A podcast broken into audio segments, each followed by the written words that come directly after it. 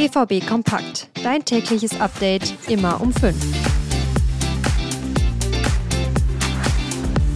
Das war ein verrücktes Spiel vorgestern. Borussia Dortmund trennt sich unentschieden von Eintracht Frankfurt. 3 zu 3 ging das Spiel aus. Ihr wisst es sicher noch. Aber statt über das Ergebnis wurde mehr über den Schiedsrichter gesprochen. Es gab da echt ein paar fragwürdige Entscheidungen und diese wurden jetzt vom DFB eingeordnet. Das ist unser Top-Thema heute. Außerdem auf der Themenkarte Dortmunds Schlüsse aus dem Frankfurt-Spiel und es gibt ein Update zum suspendierten Nachwuchsstar Paris Brunner.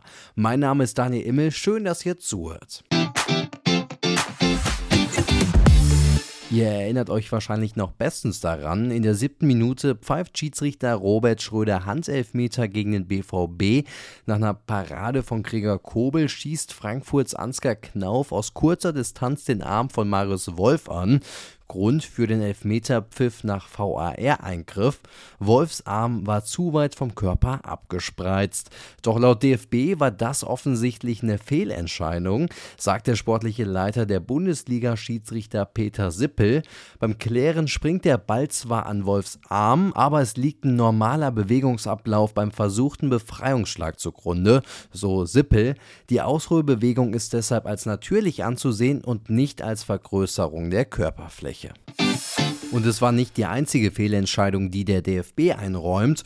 In der 36. Minute hätte es nämlich Elfmeter gegen Borussia Dortmund geben müssen. Torhüter Alexander Meyer fault Frankfurts Marmouche. Schiedsrichter Schröder schaut sich die Szene zwar an, gibt aber keinen Elfmeter dafür. Der Kontakt sei nicht ausreichend für einen Elver gewesen. Aber auch diese Entscheidung ist falsch, wie der DFB gestern mitteilte. Ob man jetzt von ausgleichender Gerechtigkeit reden kann, müsst ihr selber entscheiden. Aber falls ihr eine tiefgehendere Analyse zu den Schiedsrichtern lesen wollt, habe ich euch einen Artikel in den Shownotes verlinkt. Natürlich gab es reichlich Diskussionsbedarf nach dem Spiel, aber auch spielerisch war der Fußball vom BVB nicht immer überragend. Rami Benzebaini wirkte oftmals gegen Eintracht-Spieler Buta überfordert und Allgemein gab es defensiv zu oft zu viele Löcher. Durch die aktuellen Verletzungen von Hummels und Kobel dürfte die Aufgabe, eben diese Löcher zu schließen, nicht einfacher werden. Daran muss der BVB also arbeiten, denn am Wochenende steht das Topspiel gegen Bayern München an.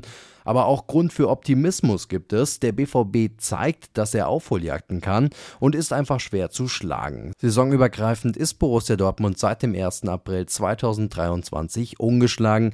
Damals gab es eine 2 zu 4 Niederlage bei Bayern München. Es ist etwas mehr als eine Woche her, als Edin Terzic auf einer Pressekonferenz Folgendes sagte. Also ich glaube, dass der Verein gestern mit dem Statement und der Veröffentlichung äh, alles gesagt hat, was wir zu diesem Zeitpunkt auch sagen möchten. Ähm, es ist richtig, Paris ist ein herausragend talentierter Spieler, der in der letzten Woche sehr gut bei uns mittrainiert hat. Aber es gab da einen Vorfall, ähm, der uns zu dieser Maßnahme gezwungen hat und alles Weitere bitte ich euch um ein bisschen Geduld. Der BVB-Trainer bezieht sich damit auf Paris Brunner. Der wurde am Mittwochabend vor dem Bremen Bremen-Spiel bis auf weiteres suspendiert. Das hatte der Verein mitgeteilt. Die genauen Gründe für die Suspendierung des 17-Jährigen sind aber nach wie vor nicht bekannt. Jetzt ist aber klar, wie es mit Brunner weitergeht. Nach mehreren Gesprächen mit Sportdirektor Sebastian Kehl und dem NLZ-Leiter Lars Ricken steht fest, dass Brunner zeitnah wieder auf den Rasen zurückkehren wird. Seine Suspendierung ist somit aufgehoben. Brunners Mitspieler der U19 sollen schon über die Rückkehr informiert worden sein. Am Samstag könnte könnte der Stürmer somit in Duisburg sein BVB-Comeback feiern. Eine Bestätigung des BVBs steht aber noch aus.